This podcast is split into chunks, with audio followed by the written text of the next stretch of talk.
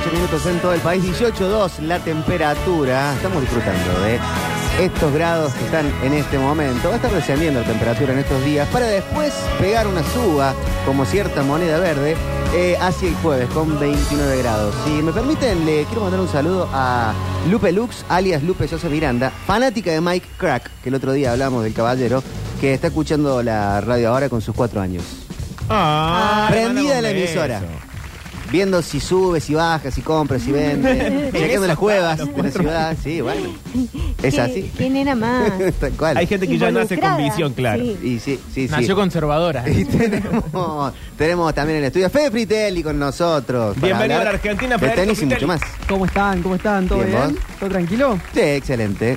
Bien. Hoy vamos a hablar de un personaje polémico, creo que vamos a intervenir todos. No sé si lo conocen los eh, todos los que estamos aquí. A Nick Kirgios. ¿Lo tienen Sí, visto señor. de algún lado? Sí, sí, sí, Es un tenista Muy barderito. polémico, claro. O sea, muy, muy, eh, digamos, instaura muchas polémicas dentro del mundo del tenis en general. No solamente es polémico él, sino toda su presencia, todo lo que él significa, genera controversia.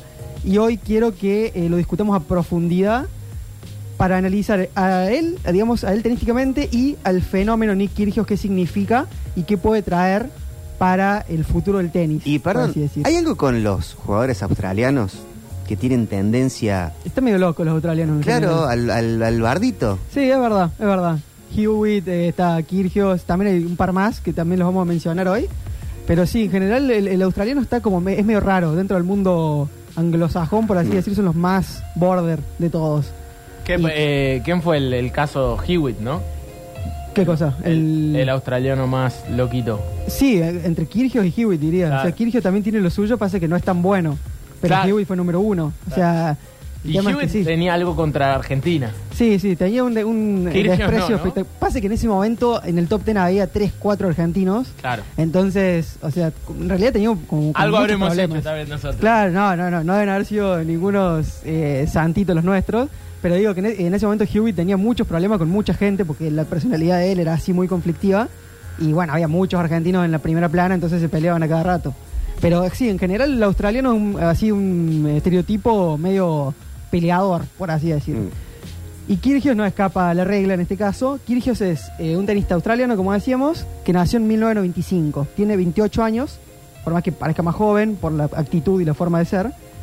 Eh, y no jugó el tenis desde chico chico, o sea, agarró la raqueta más o menos a los 7, 8 años y ahí empieza a dedicarse o, a dedicarle más tiempo al tenis. De hecho, su forma física, digamos, su fenoti- fenotipo, por así decir, corporal, eh, no corresponde con el ideal del tenista, que es generalmente muy flaquito, muy alto, con las extremidades largas, los brazos fuertes, las piernas más flaquitas para tener más flexibilidad, más ida y vuelta en, en el- en lo que es la cancha. Él es más bien robusto, eh, medio encorvado. Sí, es cuerpo de futbolista. Claro, tiene cuerpo como medio ortigosa, por así Sí. para los que... El futbolista Anchorena. Sí, pero, no- o sea, es gordito, pero no gordito en la vida real, digamos, gordito para lo que es el mundo Claro, del tenis. sí, para lo que es la Claro. elite deportiva, ¿no? Exactamente, es para la elite deportiva no tiene, no corresponde, digamos, con lo que sería el sesgo del nadador, que si no lo saben lo que es, lo estuve averiguando, que es que uno piensa que para tener el cuerpo de un nadador olímpico tiene que esforzarse y entrenar de la misma forma que un nadador olímpico, y eso es un sesgo en realidad. El nadador olímpico llegó a ser nadador olímpico porque ya genéticamente estaba predispuesto a tener ese tipo de cuerpo. Entonces uno está sesgado con eso. Y acá lo mismo. Eh, ni, ni que Kyrgios entrene como entrena, eh, no sé, Federer o Djokovic, va a tener nunca ese tipo de cuerpo porque Claro. ya su forma corporal es esa. No se va a salir de ser medio morrudito, así puede tener tendencia a tener músculo, pero no va a ser así alargado como Medvedev, qué sé yo.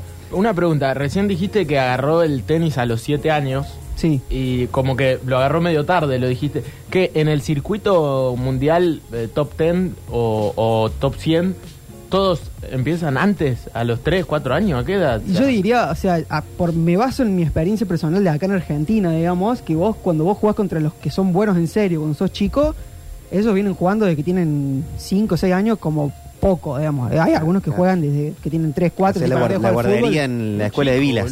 Claro, es que en vez de jugar al fútbol juegan al tenis. O sea, en vez de le, le agarran la raqueta, son gente que tiene cancha cerca, evidentemente, y, y juegan al tenis de chico. Pasa que él arra- eh, arrancó a jugar al tenis y por su justamente por su físico y por su potencia para, para la edad que tenía, eh, destacaba muy rápidamente. O sea, para vos jugar contra chicos de esa edad no necesitas tanto tiempo de aprender a jugar, como así de grande. Si, vos a- si nunca jugaste el tenis y te vas a jugar ahora por primera vez, Ah, sí. probablemente no puedas pasar ni dos, tres pelotas en todo el partido. Entonces, eh, eh, es distinto de chico. O sea, hasta los 10 años vos podés empezar a jugar y ser profesional, diría yo. Pero va a dar mucha ventaja. Igual que el ajedrez, algún tipo de deporte así eh, que requiere como mucha concentración al principio para avanzar muchas etapas. Bien. Lo que iba a decir es que esa forma física que él tiene eh, es muy eh, propensa a tener lesiones en el tenis, porque no está hecho el cuerpo para el deporte, entonces siempre se está lesionando los codos, la cadera, los hombros. ¿Puede ser cosa de un altote tipo del potro también? Eh, sí, eh, del potro además de tener mala suerte también, o sea, el- el- la forma física de él era demasiado potente para hacer, para subsistir, era, tenía un cuerpo más de NBA, por así Sí. decir, del potro que de, que de tenista, porque necesitas como mucha sutileza para ser tenista en, en algunas articulaciones como la muñeca, los codos, Por eso el cuerpo no le aguantó también, ¿no? y un, par- en parte por eso diría yo, sí. Eh, tanto el caso de Kirgios como el caso del Potro y hay muchos más que empiezan a tener lesiones muy chiquitas en todos lados al mismo tiempo y bueno, eso es porque el deporte profesional está hecho para determinado tipo de cuerpo. Qué bárbaro evidentemente. tener el cuerpo hecho para otro deporte, pero vos ponerle todo para Claro, no para seguir eso, sino hacer lo que vos querés. Exactamente, sí, sí, para compensar eh, esa falla física Mm. por otro lado, con talento, con potencia, lo que sea. En el caso de Kirgios es con potencia. Eh, ya vamos a ir bien a eso. Eh, termino la- el breve contexto. Él es un gran jugador de junior, o sea, ya empezó a destacar cuando estaba, eh, cuando tenía 16, 17 años en el circuito junior, que es el previo al ATP. Y eh, debuta muy joven, a los 18, 19 años, junto con un compañero de él, eh, australiano también, que también tuvo muchas lesiones porque tenía un físico muy eh, grandote, que es Kokinakis, de quien no vamos a hablar hoy, pero es para que sepan que fueron mejores amigos de toda la vida y son ahora están los dos en el circuito.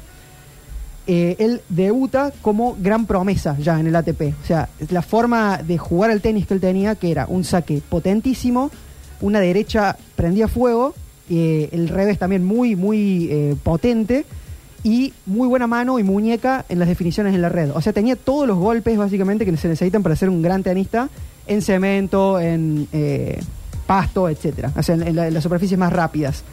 Obviamente, si yo les digo eso, ustedes me dicen, bueno, pero es el mejor tenista de la historia, entonces. Claramente no lo es, ni lo fue, porque le faltan dos cosas muy importantes. Una ya le dijimos, que es la regularidad física, mantenerte sin lesiones y con una buena, eh, un buen cardio, digamos, a lo largo de torneos largos. Y la otra es la cabeza. La- el, el principal enemigo de Nick Kyrgios es la mentalidad, la regularidad eh, psicológica, etcétera, etcétera. Bueno, pues llegó bastante alto. Más o menos, o sea, su máximo ranking fue número eh, 13. O sea, nunca fue top 10. Kyrgios ya tiene 28 años. Y Es tipo- raro porque eh, para ser un jugador tan conocido eh, que haya llegado al 13, eh, no sé, Exactamente. es raro, ¿no? Es- que no haya sido top. 10 eh, un chabón tan conocido, es raro. Claro, claro, sí, sí. eh, eh, para mí es rarísimo. Eh, divide muchas aguas Kyrgios, pero justamente divide aguas, pero todo el mundo sabe quién es.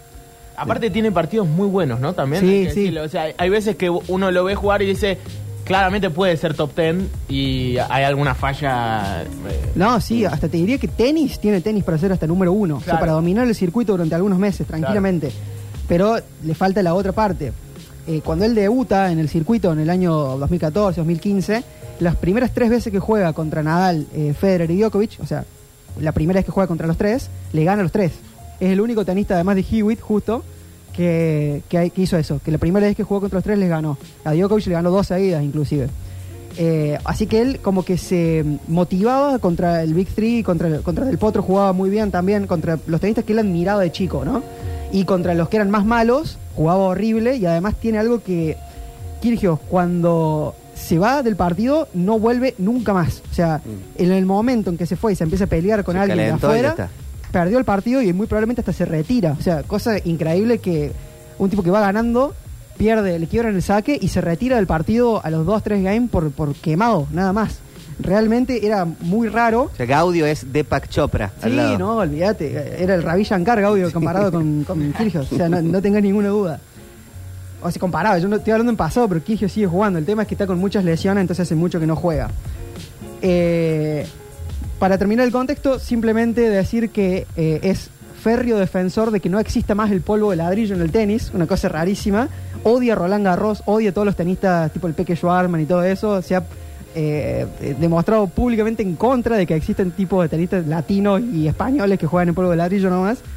Porque a él, él dice que el tenis verdadero es el tenis que se juega en cemento y en pasto, que con un buen palo vos ganás un punto. En cambio, en el polvo de ladrillo vos tenés que trabajar un poquito más. Igual en Wimbledon ha sido el lugar donde más, donde peor se ha portado. Donde peor se ha portado y donde mejor le ha ido. Porque Ah. el año pasado fue la final de Wimbledon. No sé si se acuerdan que perdió con Djokovic la final. Su única final de, de Grand Slam fue la del año pasado.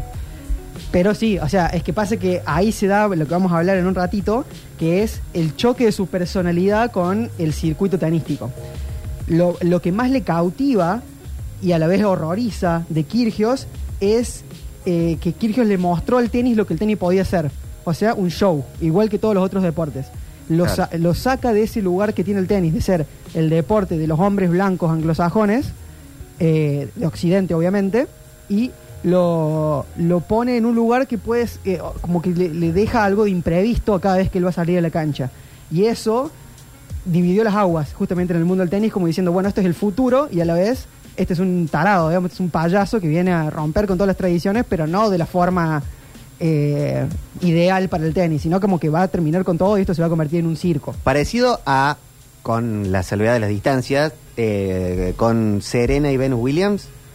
Es- me parece que hasta Serena y, y Venus eran mucho más serias y mejores tenistas. eh, daban espectáculo y había gente que decía es hasta injusto físicamente, hay, Ah, hay una sí. diferencia muy grande Claro, entre, entre esas dos y el resto de los tenistas. Sí, y además con el tonito racista que viene También. acompañado con todo el tema, pero sí, obvio, o sea, eh, siempre se ven como una amenaza externa adentro del tenis cuando empiezan a, a- a jugar cosas que son ajenas al, al deporte mismo.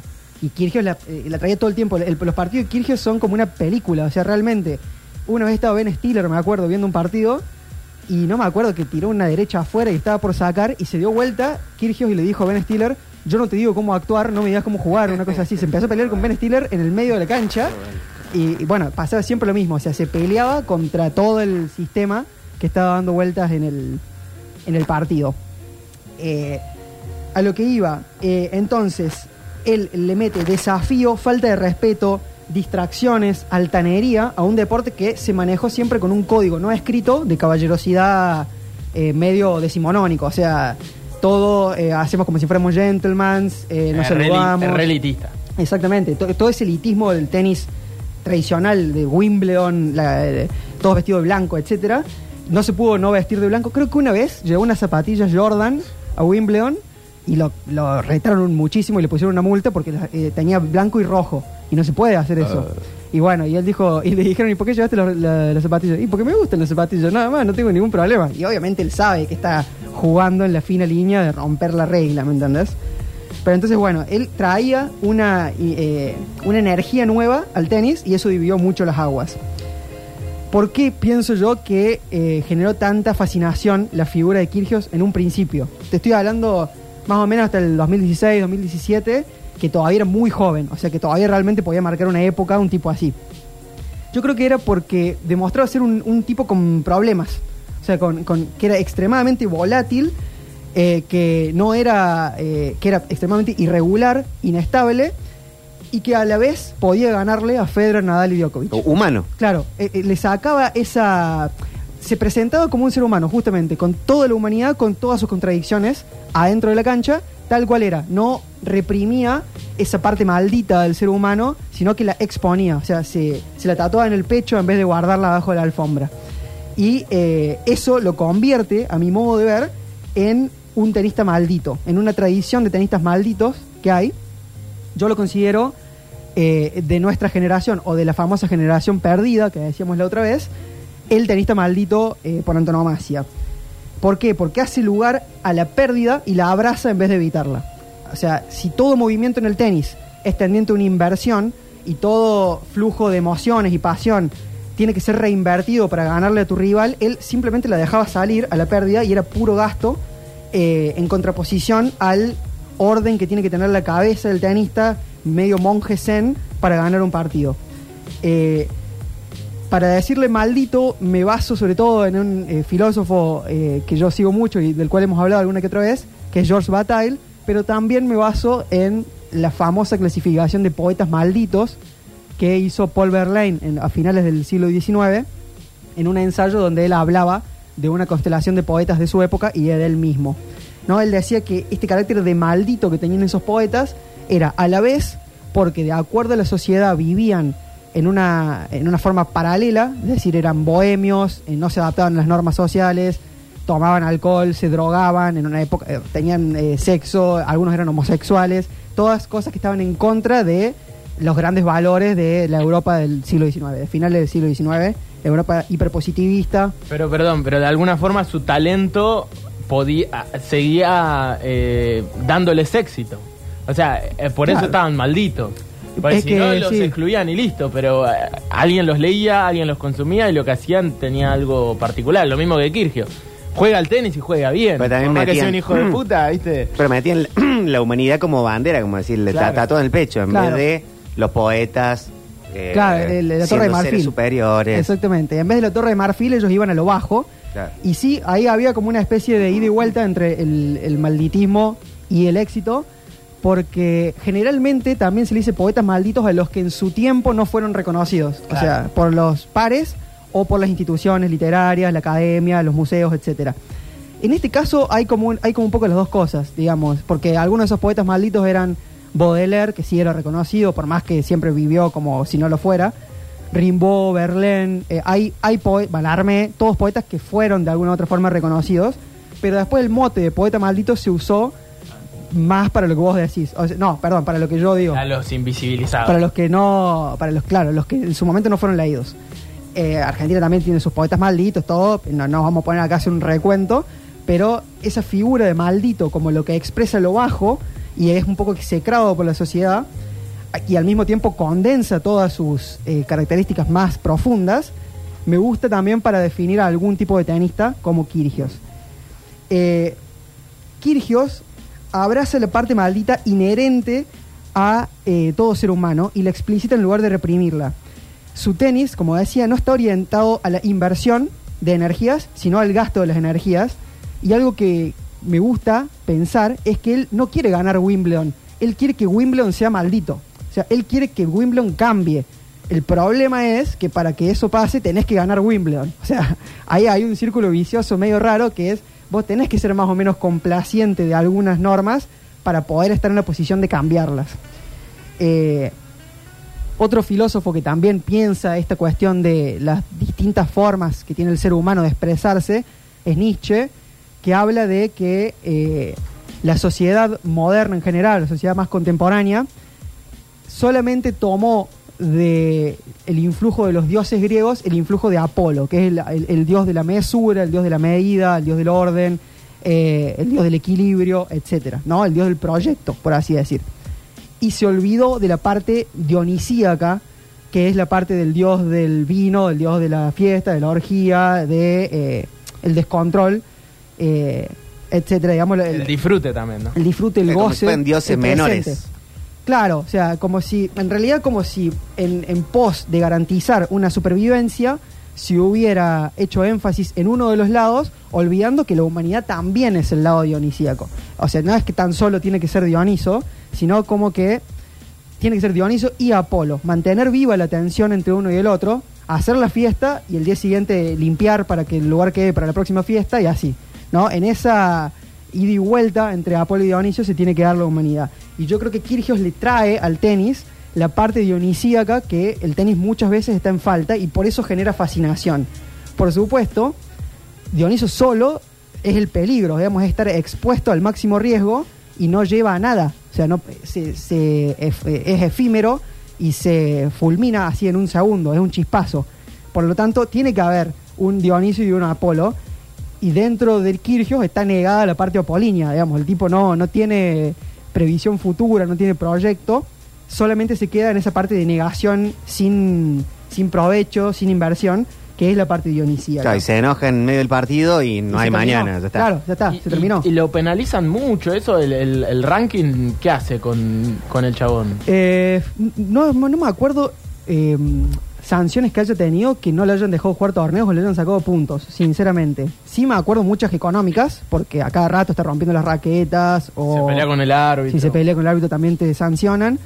Bueno, si alguien se acuerda ahí en el chat que ponga si alguna vez lo han sancionado con puntos, me parece que no, porque además no juega tanto como para sancionarlo con puntos. O sea, no es que está en el top 10 el tipo, no le va a molestar. Mm. Eh, pero sí, permanentemente está chocando contra la institución del tenis y al mismo tiempo es como, bueno, venía a salvarnos de nuestra propia solemnidad, por favor, un ratito. Eh, lo que hace Kirgios, su forma de ser, rompe la narrativa del bad boy. Eso es lo que quería traerles como análisis último, ¿no? El bad boy famoso, el, personaje eh, de las películas yankees o de cualquier tipo de narrativa que se encuentre, para mí tiene una fórmula que se cumple siempre, eh, en la cual el bad boy es un estado de paso, no es el, el- el lugar final al que se arriba. Pero ¿Qué es. sería el, el, el Biff Tannen, el Nelson? Eh, ahí, sí, ahí ya hay más villano, más clásico, pero porque ahí falta, o sea, saber cómo es la historia de él, ¿me entendés? Eh, acá estoy hablando de como la historia particular del villano, por así decir, en la cual el bad boy es un momento de paso. Es como Ah, una bien. etapa de rebeldía para una transformación final, ¿no? Eso, eso diría yo, digamos, así haciendo un análisis muy general que hice en estos días. La fórmula sería así: hay una joven promesa por algún tipo de eh, cualidad está llamado a ser, o sea, tiene talento, hay una profecía, eh, es el mejor de cierto grupo, etcétera, etcétera.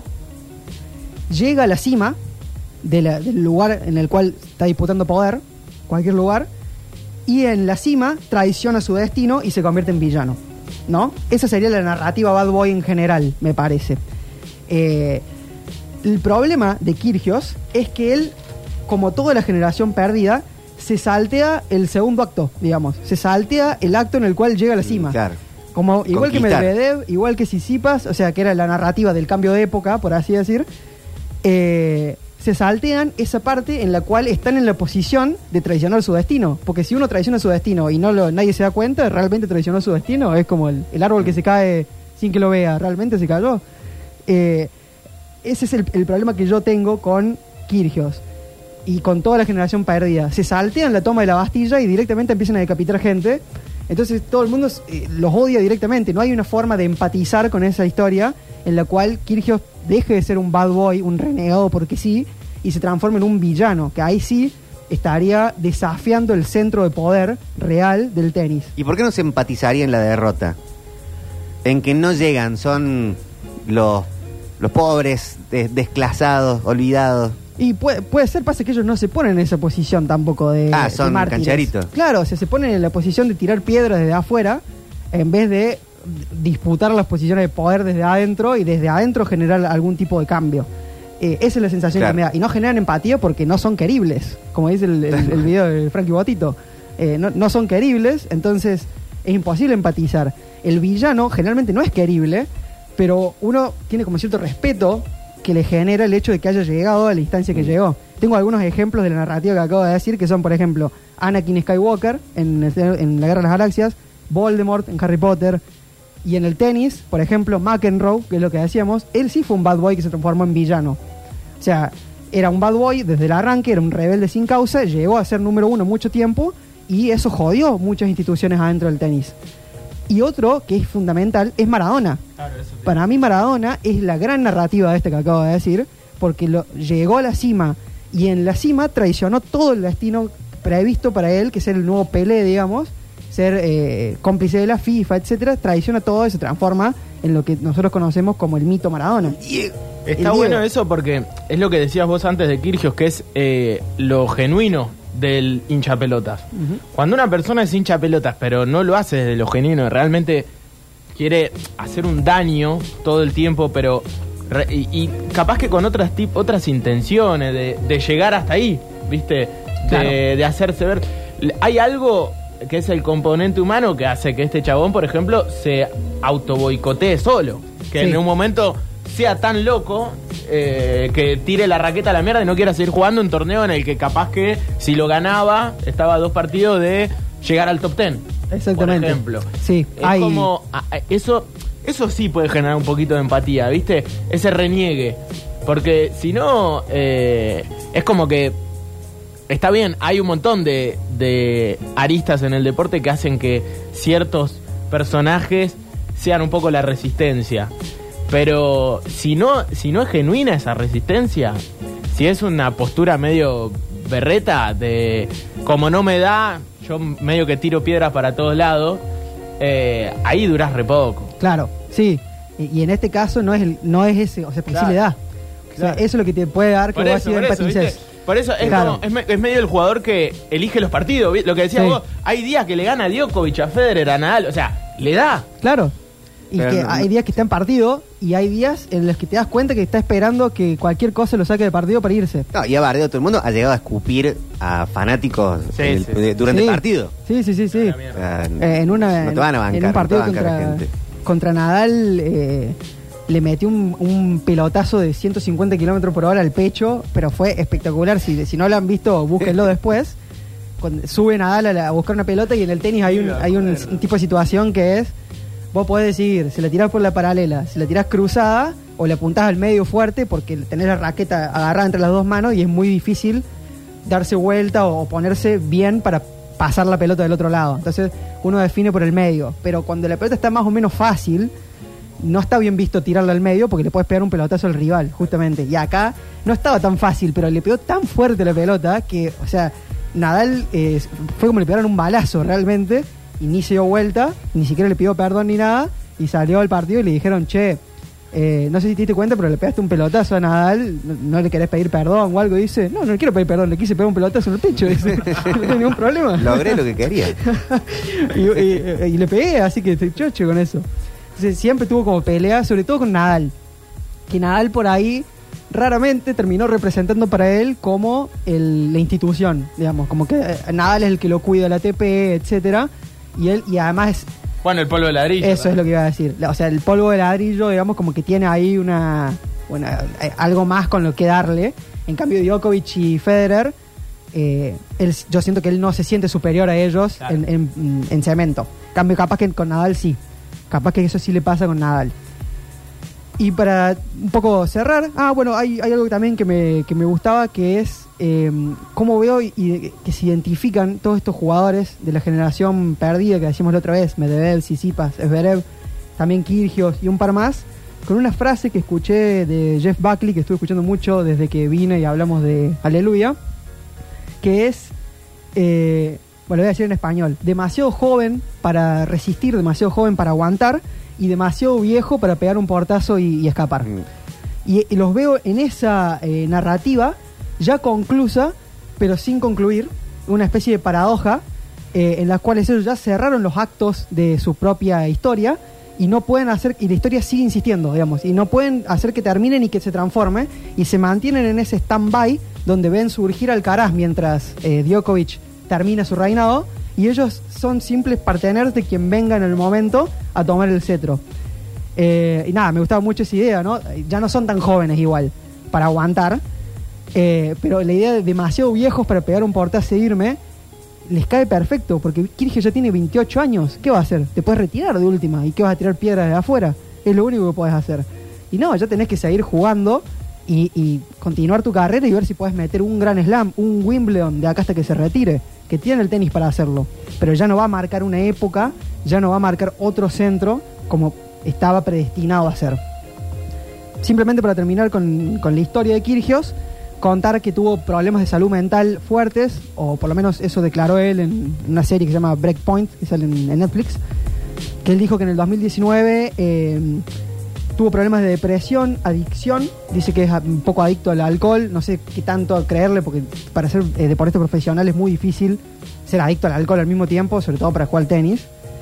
Eh, y tuvo episodios de automutilación que eh, dice la madre de Kirgios que Andy Murray, un tenista que hizo el Big Four durante mucho tiempo con los Big Three, eh, dice que en una práctica con él le vio marcas en el brazo y se comunicó con el manager para decirle, che, cuidado porque Nick estaba con marcas. Y bueno, a partir de ahí se empezaron a, tomar un poco más en serio el, problema. Y bueno, Kirgios dijo también tener pensamientos suicidas y todo eso. Eh, Todo eso fue en el 2019 y hoy en día, según él mismo, ya está mejor, ya está recuperado y ahora se está recuperando una lesión fuera del top 100 del ranking tenístico. Excelente, ¿eh? Nick Kyrgios. El gran Nick. para tenerlo súper a mano. Vamos a escuchar a Jeff Buckley entonces, porque si van a citar la Es una canción. frase que explica muy bien lo que estábamos hablando hace un rato también. Sí. La, la pregunta que hacías vos. Muy joven para aguantar y demasiado viejo para Pegar un pegar el portazo y correr. Ah. Ya volvemos con más Metropolis. Esto es parte de Grace de Jeff Buckley. Lover, you should have come over. Temazo total.